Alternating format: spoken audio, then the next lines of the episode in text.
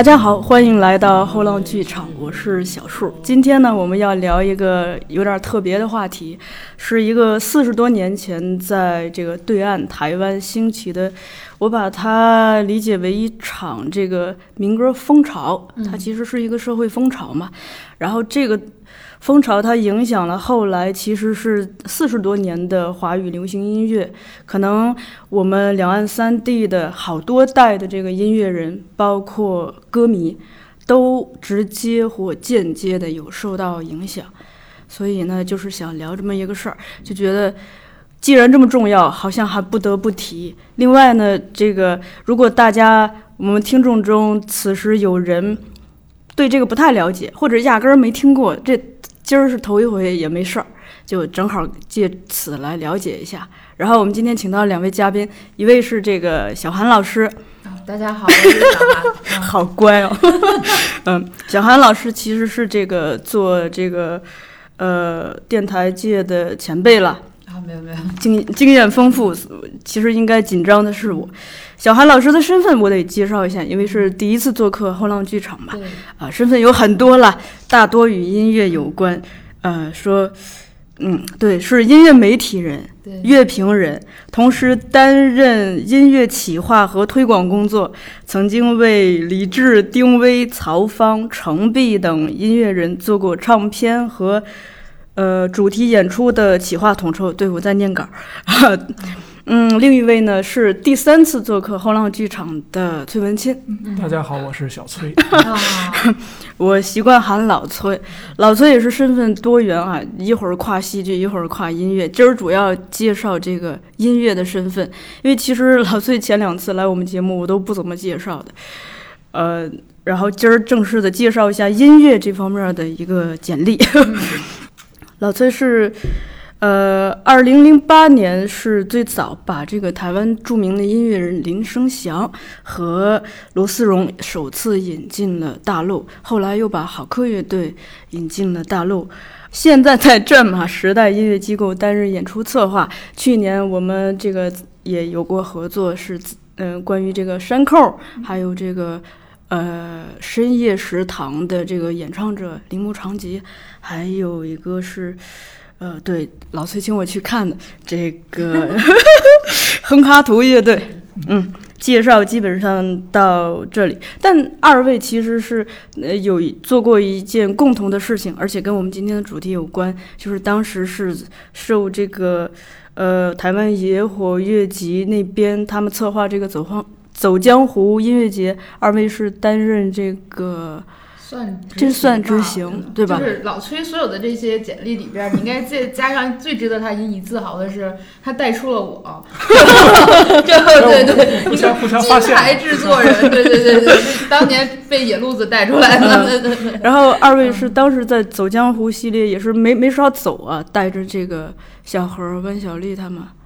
对，那个我们是在二零一二年做了这些，就是两岸呃民谣的一些交流的一些活动啊。你看那时候你还在上学是吧？嗯现在你都上班了，就是对对对，我们也种下过一些种子吧，哦算是。那个算是走江湖音乐节的一个前奏，嗯就是从那次我们带着大呃大陆的一些民谣音乐人到香港到台湾来交流演出，从那儿开始就是建立了一个两岸这种音乐交流互动的一个一个一个怎么说呢，就是一个习惯性的 活动吧。嗯，对，嗯，那咱们还是回到这个民歌这个主题啊，就是我是挺八卦的，我很想知道，就是说，呃，一个小孩儿在成长过程中，他会通过什么机缘或者什么场景，能接触到对岸的这个民歌？这个其实很，就是你如果说是像我这个年龄的人来讲，我觉得他没有回溯到那么早，就是大家肯定都是开始听台湾的流行音乐，比如说呃小虎队啊，嗯或者是李宗盛啊，就是从这儿大家就是呃迷五六年级开始出门能能够用零花钱买磁带了，基本上就都是这些东西了，你嗯耳濡目染的就起来了。然后就是乖一点儿，喜欢帅的你就喜欢小虎队，但是你是那种比如说你是那种特别酷的，你可能就会喜欢呃罗大佑，对吧？就是就是他是就是那会儿就是耳濡目染的会夹夹杂着内地的什么老狼朴树，就是变成了你课外生活的一个很丰富的一个部分。觉得大部分人都是这样去接触到台湾的这个流行音乐的，但是它往根儿上说，就像你刚才说的，所有的这些东西的起源，无论是我们说的这些呃闪闪发光的呃李宗盛、罗大佑这样的小虎队这样的音乐人，还是说像如雷贯耳的像滚石这样的呃那个唱片公司，对它往前倒倒倒都要倒到七七零年代，就是所谓的这一场民歌运动。对在没有在没有在没有民歌运动之前，就是台湾因为它的那个政治的原因，就是嗯它的历史的原因，它还是。听好多西洋的这种就是歌嘛，就是、就是国外流行什么，他要唱什么。是七十年代，就是台湾自己的，就是呃这些青年人开始拿起吉他弹琴，开始把诗歌带到音乐里面，嗯开始自己写诗、写歌词，然后开始自己唱，掀起了这场所谓的唱自己歌的唱自己的歌的民歌运动。然后在这个里边儿，就有很多传奇性的人，他们就是那种热血青年嘛。嗯然后你随着时代的流转，有些人继续做音乐，有些人开始做幕后，开始做唱片公司，开始做演出公司，开始做这种音乐交流协会。它促进了台湾整个的一个音乐工业，就是从这一点上去呃发生和发展的。这个是我要也要到很很后来以后才才逐渐去回溯到这嗯段历史。那像哦，像刚才说的，像呃那个做策划走江湖音乐节的熊汝贤熊姐，她也是这本书的一个呃顾问之一。她当年就是也是在那个飞碟，包括后来去了魔岩。他跟着这个东西去，呃，这段历史一起去成长。然后在我们去做这个演出的时候，他也把就是跟这段历史相关的这些历史，嗯也都呃就是带了过来吧。我记得我们有一次做演出的时候，就是除了那个台湾的一些原住民的民歌手，嗯，呃呃，熊姐还带了李子恒老师过来，就是我们去北大呀，去好多地方去做演讲。李子恒就是小虎队的老师，说白了，我们不知道。然后就是有一首歌叫《秋蝉》，对吧？就是就是很就是家喻户晓的歌是他来唱的。然后当时我觉得我是不懂，我不知道这位前辈这么德高望重。我们就在火车上一路，所有人什么老周、张伟伟都拿琴在火车上弹《秋蝉》，就每个人都不一样。但是我就觉得《秋蝉》怎么这么好听啊？嗯，后来就慢慢你再回溯到这个历史，你就明白《秋蝉》是怎么回事儿，就是李子恒是怎么回事儿。嗯，就我是那种不给人好好发盒饭的人，嗯就就是很直接的去接触，但是呃后来会回溯了这段历史，会觉得呃很珍贵，就是你会跟这样的老师会有一些交流吧，对吧？嗯小崔是怎么样的一个成长过程呢？实话实说，其实我是很晚接触音乐的，嗯因为我的成长的经历当中，就是上学的过程中，其实家长啊，还有老师啊，都不太鼓励我们听流行音乐，你是啊听古典音乐长大？也没有，其实就没有什么太多的音乐。那还是你太乖了。呃，对，不然人能上北大呢呃？没 有，嗯这这个没有直接关系了。就是，但是我的同学当中有个别的，就是那种不太听话的孩子嗯会、会去听流行音乐。然后当时也是，就是像小虎队啊，到我上中学的时候，可能任任贤齐是比较嗯流行的。那会儿有些哎同，学我中学也是任贤齐，张信哲吧？我中学也是呃，任贤齐应该。是张信哲之后啊啊，就是特当时特别火，嗯但是我对这些就一无所知。然后我第一次就是自己主动的去去找音乐来听，嗯大概也是在高中的时候。然后因为那会儿我住在家住在前门，嗯然后呃春节那会儿刚刚恢复那个场店庙会，然后就跑到庙会上去逛。然后那个时候呢，已经有 CD 出来了，嗯所以磁带就不太有人，呃就就是慢慢被被迭代了嘛。然后嗯磁带就特别便宜，就在那儿甩卖，嗯然后大概一两块钱一盘儿，然后我就去去那儿买，挑挑了几盘磁带。一开始买的还是英语的，英语磁带，就是回家跟家长给家长看对，给家长看我要学学学英语。呃，然后第二天又去，然后就就买了几几盘音乐磁带，然后这里面就会有像呃大陆的校园民谣，嗯然后还有罗大佑的精选集，当时应该应该都是正版，因为那个是一些库存的要要对尾货嗯要处理，所以很便宜。就从那会儿开始才主动的来听一些音乐。嗯，哎，我觉得你你刚讲这个不是，我觉得特别有意思的是，其实像罗大佑他们可能是更早嘛，嗯呃，知乎者也第一张是在八一年发的，对，八二年，对对。然后校园民谣可能更晚一些，对，但是因为一隔了一条海峡，然后咱们接触到台湾那边的音乐可能会晚很多，然后又赶上，同步，跟海外也是同步。就是我是同一年时间听了黑豹、唐朝、嗯老狼、朴树，嗯，外加枪花、尼尔瓦纳什么。对对，那个 Metallica，、嗯。然后外加看了什么在路上，然后麦田守望者和，就这些东西是一股脑来的。对。我这高二高三，我是一个特别哦优秀的孩子，就被这些文化侵蚀的，没有考上北大清华，没有成为他的同学。嗯，就是就是因为有这个之后，因为我们是改革开放之后嘛，就九十年代初就是开始流行，电视也来了，就是这些东西也来了，然后有好多就是南方的那些口岸开始贩打口袋，对，就这些东西就是在同一时间就是滋养了就是我们这批人，所以导致到现在价值观都特别混乱，嗯但是也挺好的，就是你整个人被撕裂的就是非常分裂，但是嗯这些分裂又让你的认知会变得很多元，我觉得这个也是一个好事儿啊。嗯，所以您接触的时候主要是在高中时候，高中就叛逆期，就是我啊像我刚才说的，就是所有的这些东西都是我，就是我是在叛逆期跟老师吵架，然嗯后老师把我调到了就是就是最后一排，就不想看见我。然后最后一排一一一都是按成绩排的嘛，我以前成绩挺好的，但是我就就就排到了最后，最后就是成绩最差的那帮人，就他们就每天打架，然后听随身听，然后干嘛？但是他，就觉得。在他们这个群落里，突然来了一只小天鹅，嗯。然后就对我特别宠爱，就是我就看所有人的书，听他们的那个歌什么的，就好学生的待遇，对，就是就是受到了那个宠爱，宠爱，受到了坏学生的宠爱吧，就跟坏学生做朋友，但是就一下子所有的这些东西就都进入到我的那个脑子里边了，就是一直可能影响到我现在。嗯，我是觉得就我们可能接受大陆这边的是即时的，嗯基本上是即时的，特别是像老崔住在北京，呃，但接受台湾这边，其实它是有一个延时过程。比，如说这个是歌，它可能诞生于一九八二年，但是我们接受到它的时候，可能是一九九二年。对对，就它这个东西混杂起来，就是所以有的时候可能，呃，就是就像您刚讲的这个台台湾的校园民谣，不是那个大陆的小就高晓松他们的，嗯跟那个那边的就一是同一个时间听的。对，对接收者来说都是同一个时间段就被投喂的。嗯其实呃，说到就是说民歌运动那个时候的歌，嗯其实是更晚才才知道的。那个时候是我上大学的时候，呃，北大有一个新青年网站，嗯那会儿还没有现在这种什么微博、微信这个新媒体全都没有，论还是坛对 BBS 时代，，所以那个时候。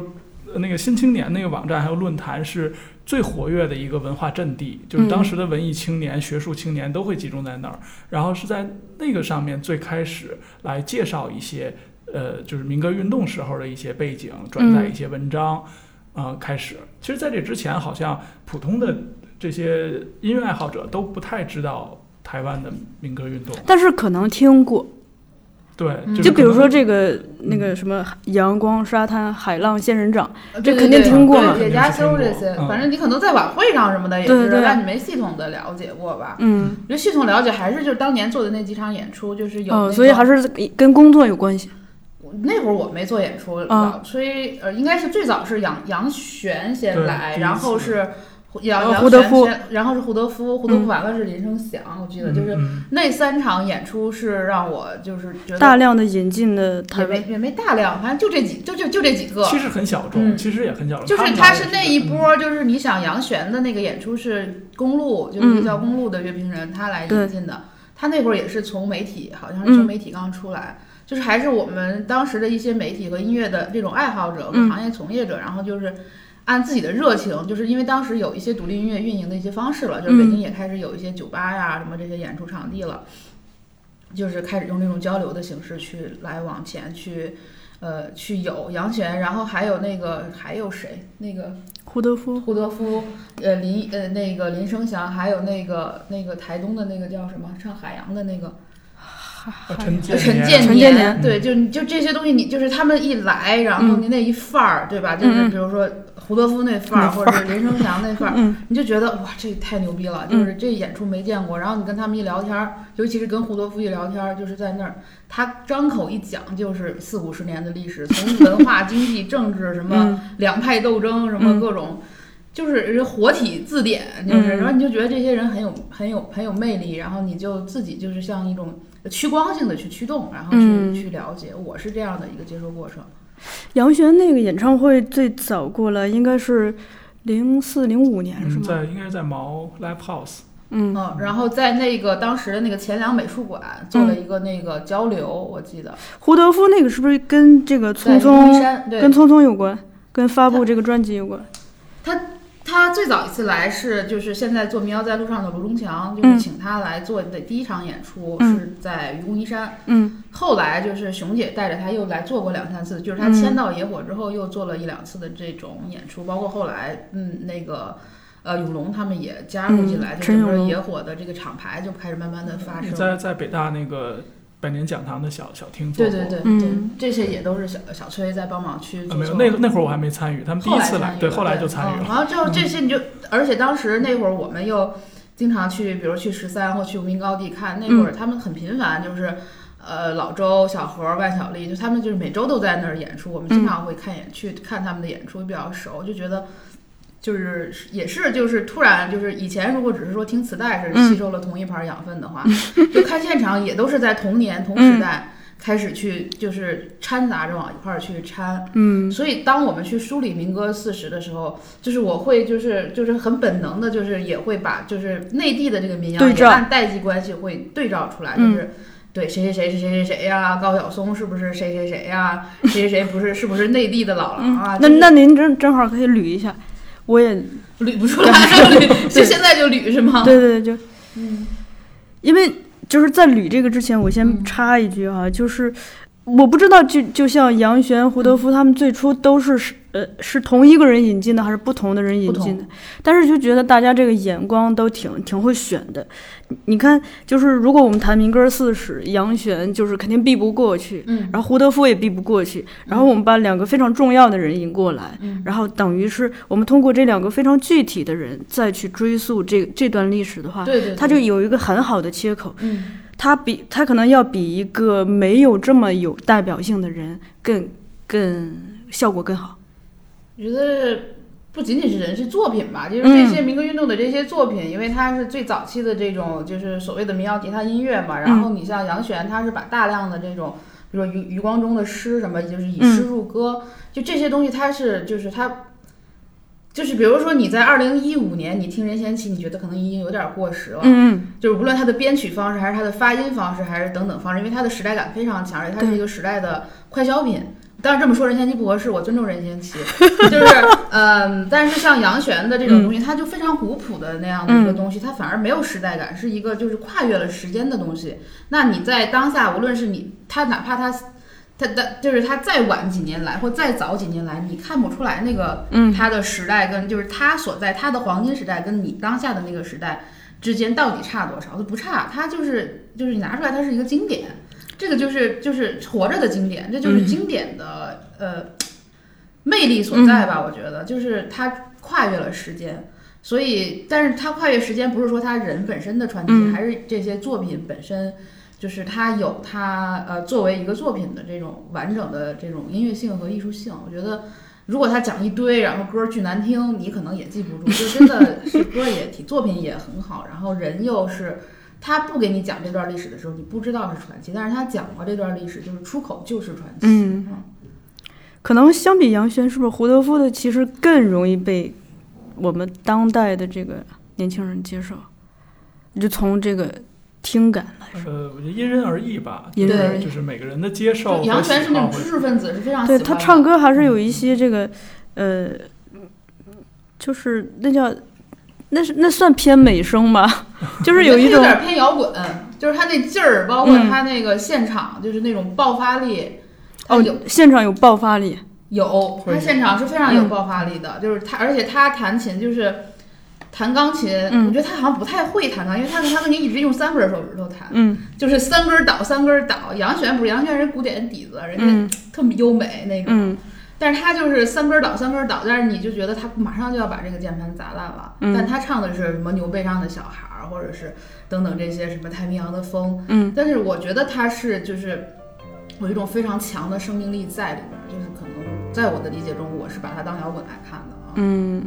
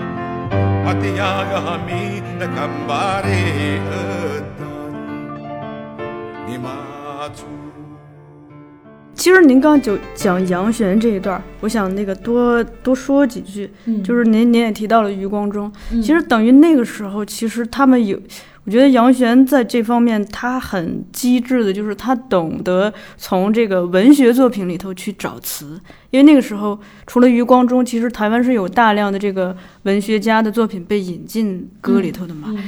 啊，三毛的嗯啊，这个郑愁予的，嗯，以诗入歌是当时的一个传统嘛，就是它刚开始七十年代，就是像我们刚才讲的，就是无论是呃我胡德夫也好，还是、嗯呃就是他们是最早是在那种民歌厅，就是西来西餐厅里面，嗯就什么哥伦比亚餐厅。就是去唱中文歌，唱这种汉语的歌，嗯就所谓的唱自己歌的这个运动，就开始掀起了这个民歌的民歌运动的这一个风潮嘛。嗯然后随后，比如说像呃淡江事件的这些发生，然后它变成了一个社会的这样的一个风潮。嗯就像你说的，风潮就是要联动嘛，就是无论是人文的还是这些社会的，它都会联动到一起。那像你说的这个，呃，就是是像比如像余光中和杨泉那种合作，它就是。就你唱自己的歌，这个口号已经喊出来了，但是就是在创作层面，就是自我表达这个层面上，就是你不可能一下子有那么多嗯。那么多素材或者那么多作品出来，所以他有一段儿时间全都是以诗，包括奇遇，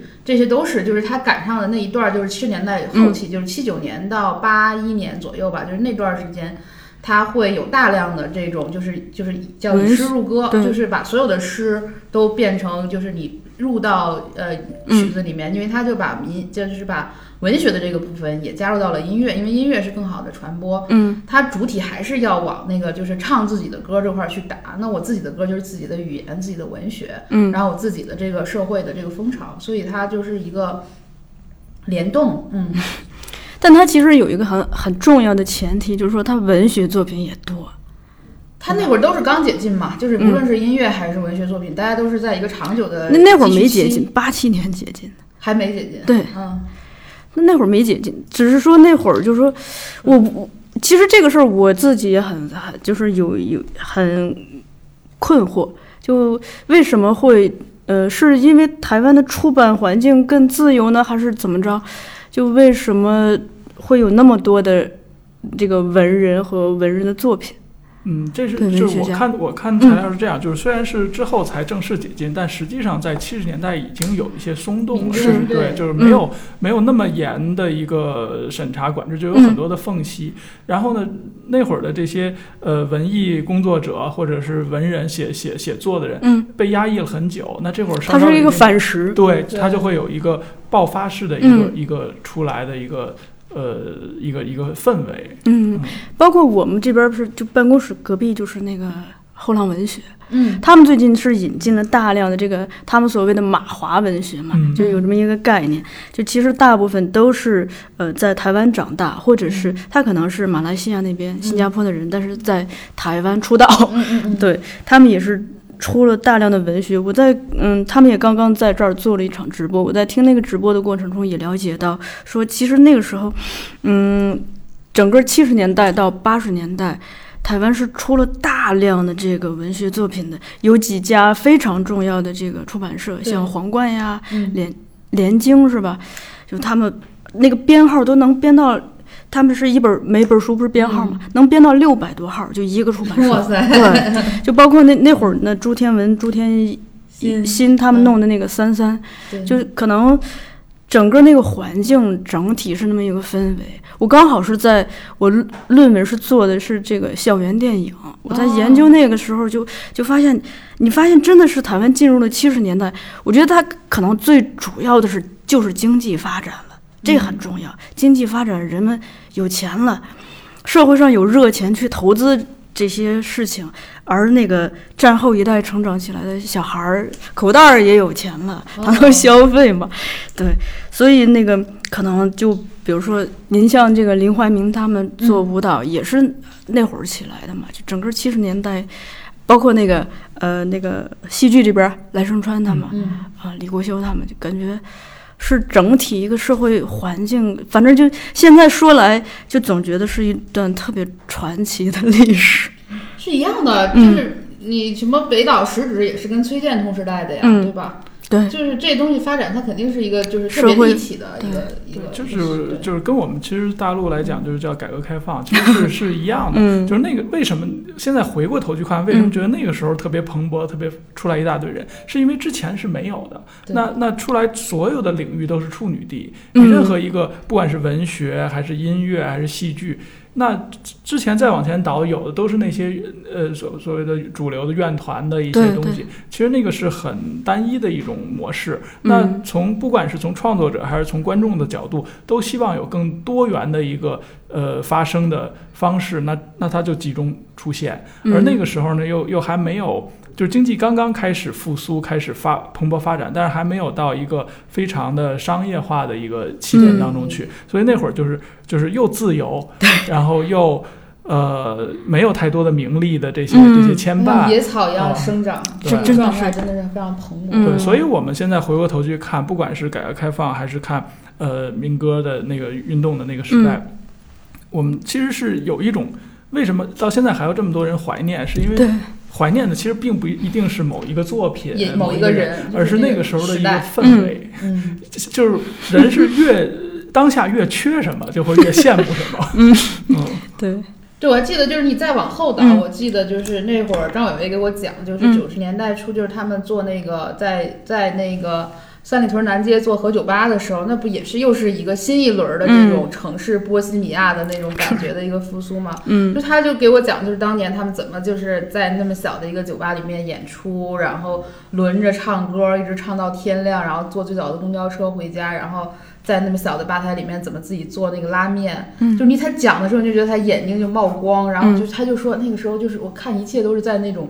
热浪下面带卷儿的，我觉得就是人的状态，对，就是那样，就是你看那种沙漠电影，不都是那样的吗？嗯他就是被一种热情去把真的生命去打开了，我觉得那个嗯状态是挺好的。就也不是说我们要控诉什么或者，但是觉得现在大家就比较乏力，就是在努着，就自己嗯薅着头发，我得努力一把，就嗯不是这种状态，啊嗯，因为民歌其实整体是七十年代，特别是七五，因为我们把民歌四十的起点定在一九七五年，嗯但其实整七四年、七三年也它也有，它对嗯陆续有。呃，就二位知不知道？就是说在这个之前，它比如说台湾的社会环境内，它主要年轻人主要听什么，或者可以听到什么？嗯，那个之前其实就是我们在做《走江湖》的时候，呃，那个马世芳来做过讲座，嗯。那他就回顾了一下，就是台湾早期的这个音乐的一个生态和嗯积累是怎么过来的。就是最开始其实是台湾日据时期，有五十年的日本统治时代，对，那个时代呢，就是日日本把这个唱片工业引到了台湾，然后出出了很多的呃那那个时代的唱片，嗯。呃，然后呃，但是呢，就说是是带有一种很很强的这种文化倾向的，就不是很、嗯很自自由的创作。那可能有一些呃台湾，就是我们现在怎怎么怎么界定，他们叫民谣，其实是是是我们理解叫民歌，嗯也有一些是传统的对？传统的，嗯像那个琥珀网啊什么这些，嗯，雨就是夜花，对，就这些的一些呃录音的收收集。嗯那再后来呢，就是呃二战之后，嗯呃是那个就是呃朝鲜战争的时时候，就是美国意识到了台湾的战略地位的重要，所以就派派军驻在台湾美军驻驻军对美军驻军。然后这些美军来了之后呢，又把美国当时的流行文化带进来，那等于就是后来同步了是吧？对，就就是后来我所有的们说文化都是杂交出来对，就是那会儿那些呃那些民歌餐厅里面唱唱的都是呃一些是美国的流行音乐，嗯再加上以前日本日本记呃记留下来的就是也也用闽南语来创作，嗯就用日本的那种音乐风格日本的曲对可能填一个台语的词儿，填上台语的词儿，就是这些嗯是就是在民歌运动之前台湾的一个大家能听到的东西。嗯，那像那个凤飞飞、邓丽君这种，其实那会儿是不是也挺火？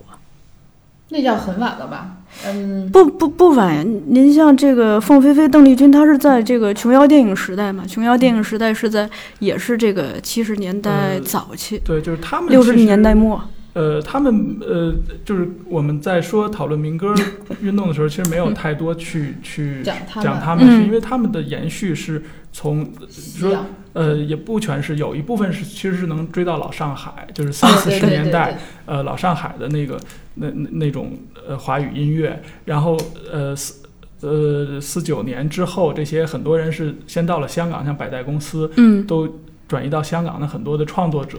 呃和歌手也都到了香港，嗯。然后后来又慢慢到台湾，像像像邓丽君，她是呃年轻的时候受很多这些音乐的影响。嗯对，那再加上刚才说的那些闽南语的歌、日语的歌，加上呃美国的、嗯。西洋的这些，就是她大概传承的是这些嗯，东西，所以受的受的影响很综合。对他受那些影响很重，所以我们在民歌运动的时候可能不太多去民歌运动它讲他讲的就是原创性。对他就是嗯。从从自个儿这儿对吧，对对对对嗯，跟跟原创，从自己和自己这个徒弟，对，对对对。对。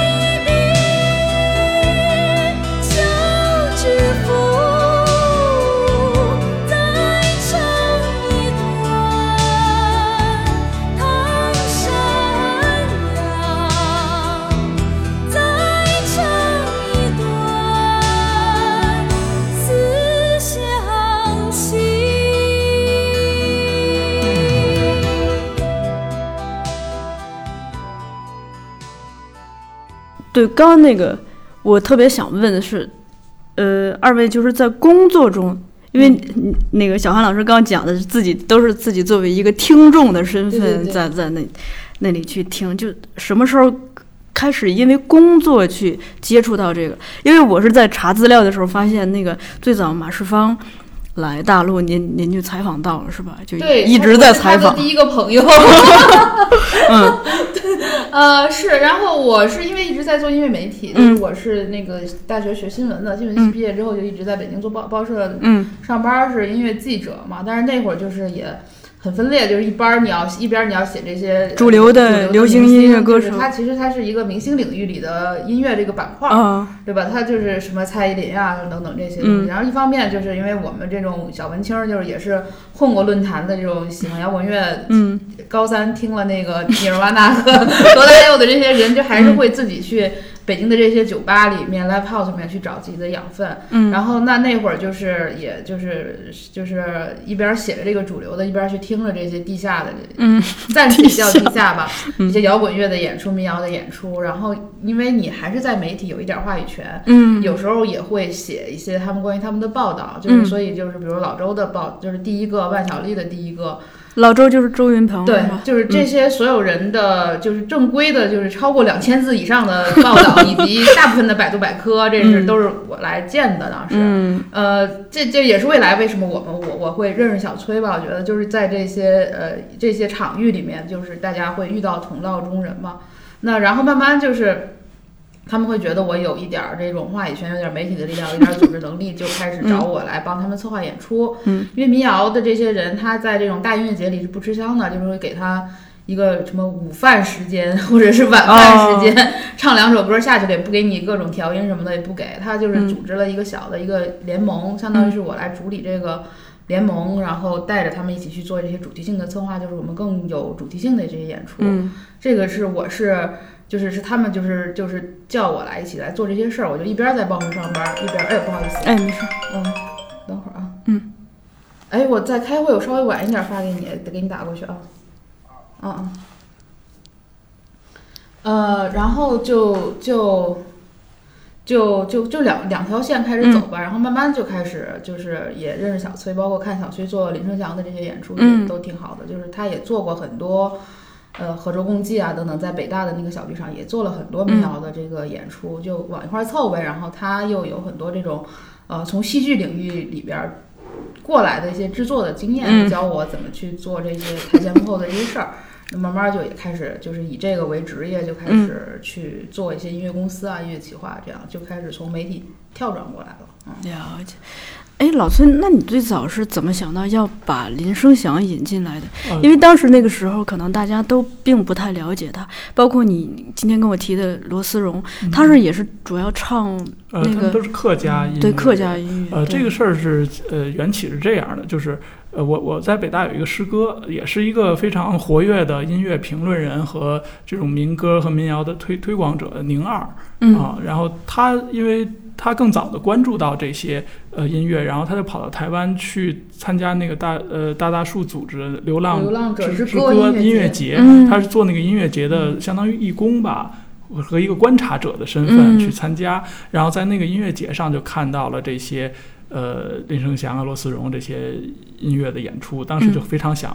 介绍到大陆来。然后呃，我在这之前又在在北大经常的做做一些演出，呃，他也知道我做民谣，所以就找到我说你，他一开始问你知道林生祥吗？我说知道。他说你是怎么知道？我说我是通过那个就是新青年那个网站，嗯因为嗯那是最早开始介绍他们的。然后当时就就一拍即合，就说我们来来做策划他们的演出。但是第一次做，说实话，非常的怎么说呢？现在回想回想回去是是非常的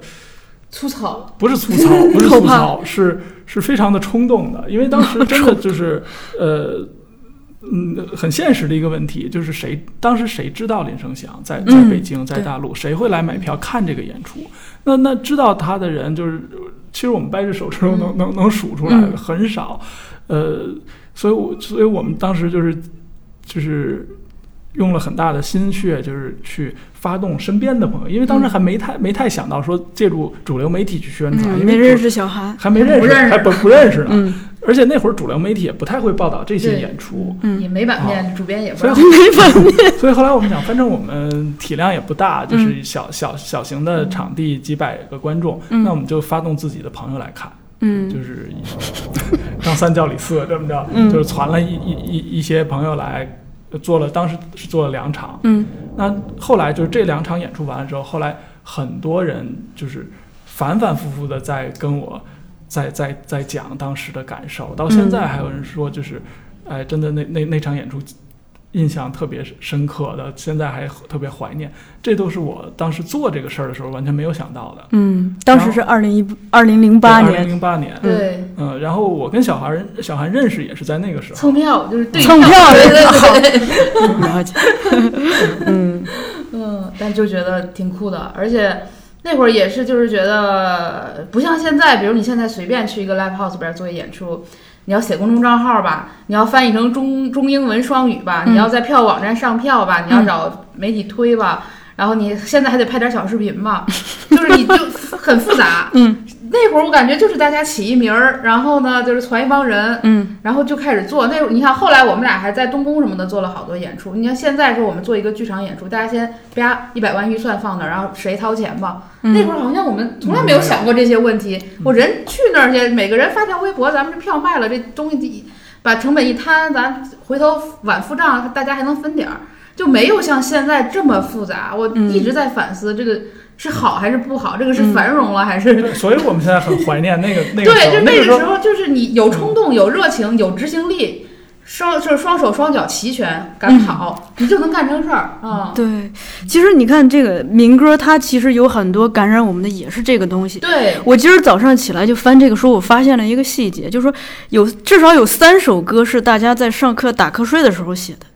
包括这个，包括这个李子恒老师的《秋蝉。秋》，蝉，对，他他那个是听那个那他们那边的那个政治课嘛，对，然后他不想听嘛，他自己写。还有一个是这个马一中，马一中现在是有名的这个 MTV 导演嘛，嗯。他他有一首歌叫《晚风》，他是说那天就是上课有点这这个意思，然后哎突然来吹吹进了一一阵风，他就有了灵感写了这个。还有一个就是那个如果嗯啊，如果也是，呃，当时是这个台照梅。他上课上的是哲学课，他说是第四节课，应该是太堪忧了。应该是那个上午第四节课，嗯。他说那会儿就是反正是很烦，不想听，哎，就想想到写这个，写出来之后不是传小纸条儿，呃，小纸条儿那个给了他这个好同学嘛，他这同学接到这纸条儿，中午说都没吃饭，这都这书里头写的，嗯。中午都没吃饭，给谱了个曲，就就这音乐就成了。我觉得，呃，马世芳也有提到过说，其实他们这个民歌里头有一个非常感染我们的地方，就是可能就是那种冲动、冲动的那种天真。嗯嗯 嗯，这个就是我我也比较有体会，就因为我自己也参与一些呃民歌也呃就是民谣的一些策划，包括自己也有时候以前上学的时候也会唱一些。就是我为什么会对民民歌民谣这么的感兴趣，就是因为它是一个特别。平等的平民的一种嗯创作。现在我们在在做很多的艺术创作，包括音乐，包括戏剧，它是有很强的一个身份认同，就是你好像必须是音乐学院毕业的，还是戏剧学院毕业的，像你有流量嗯有商业价值。对它，这是一个行业对你的一个身份认同，嗯觉得你是学这个专业的，你可以来做这个事儿。嗯但是，但是实际上，就是说很多普通的人，他也有也有创作的冲动和能力，并嗯不是说他不能做这件事儿。所所以，就是民歌民谣在那个时候，不管是在台湾还是在在大陆，那个时候就是它是一个大家都可以参与的事儿。你你就睡着觉，我打着瞌睡，我都可以写这个歌词儿，然后拿起吉他，三个和弦我就可以唱出来。嗯就是，所以它它有这样一个群众的基础，嗯，这是它的一个生生命力的体现吧。这个群众的基础就是，其实它还是跟这个社会整体的发展有关系。就比如说那个，咱们从技术上讲，我我也是最近猛做功课啊，就是他那个呃，就是唱片变成磁带了。嗯，磁带流行，而且那个大的唱机变成了随身听，对对这，就是让人听音乐变变得更自由、更私密，就嗯可能这个很重要。包括如果我们再倒的话，那音乐本来就不是平民的嘛。一一开始可能我们想听个音乐，还得宫廷的是吧？还得请进来，嗯 对，等于一步一步的这样子往下沉。嗯 那个刚刚老崔提到林声祥，我多补充几句啊，因为其实林声祥不是民歌四十里边儿的，我我知道，就是对于那个，因为我担心我们听众可能也不不了解，呃，我自己也了解的比较少。我知道他其实主要是从这个电影《大佛普拉斯》和最近的这个《阳光普照》，那个音乐太有特色了，嗯。呃，刚刚小韩老师提到这个媒体作为媒体人的这个资质，我就联想到了这个马世芳的母亲陶小青女士，这书不就是他来做那个？但她来统筹的，对吧？对，其实可见就是，嗯，当年轻人有了冲动去创作一些事情，嗯，他要想有更大的动静，激起更大的浪花，可能的确是需要一些这个媒体的帮助和支持。那那还是个跟传播方式有关，传播方式就是你看，你说，比如你专门听音乐呢，嗯你就是你家里得有开盘机，得有黑胶机，嗯但是每个人家里都有收音机，收音机就听电台嘛，嗯电台就有主持人嘛，嗯然后陶小星就是那个中广的一个很年轻的一个，就是最年轻的一个女主持人嘛，她开始，因为他也是思想比较新，我刚开始到报社的那两年也是我，我是一个毕业生，就比我再比我稍微再年长一点的人，比我大七八岁，就是我是最年轻的。那我就愿意接受新的新的东西，那我那我接受新的东西，我就愿意去，就也是像朋友一样去分享这些我觉得有意思的东西。就是最开始陶小青做这些事儿也是这样的，然后但是他又是赶上了那个时代，就是所有大量作品和大量的人的涌现，让他去做这些大量的梳理的工作。他要挑歌，他要做广做日常的这个节目，热门音乐的这个嗯节目，他要做各种榜，这各各种什么演出，什么。线下的这些主持，他就跟着这个时代一起去长起来了。这个就是，然后他又影响到他的下一代，就是他下一代又开始就是做，比如说摇滚乐啊，就是西方音乐啊这些的普及的工作。包括咱们那会儿去去台湾的时候，我们那会儿去台湾的时候，去马世芳的那个播音室，他好像也在中广吧，嗯，就是、嗯。就是台湾就两电台，打打引号，嗯，对，就两电台，嗯。就就是这么多年就这两电台，就是、嗯。就是子承母业的，就是他就是这一份儿工作，他就是慢慢做好自己的这一份儿工作就就挺好的了。嗯。所以我也是，然后在这个过程中，他一直有这个热情，有这个初心，然后有这个非常好的编辑的。呃，逻辑编辑的这个能力，主持的这些能力，他就把这些东西，就是他是这个民歌的一个线索，就像一个嗯书，你需要锁线一样，就是他就把这个东西就穿起来了。嗯，所以也非常佩服，就是这一对就是母子子的这种媒体人和这种音乐的传播者吧。对，嗯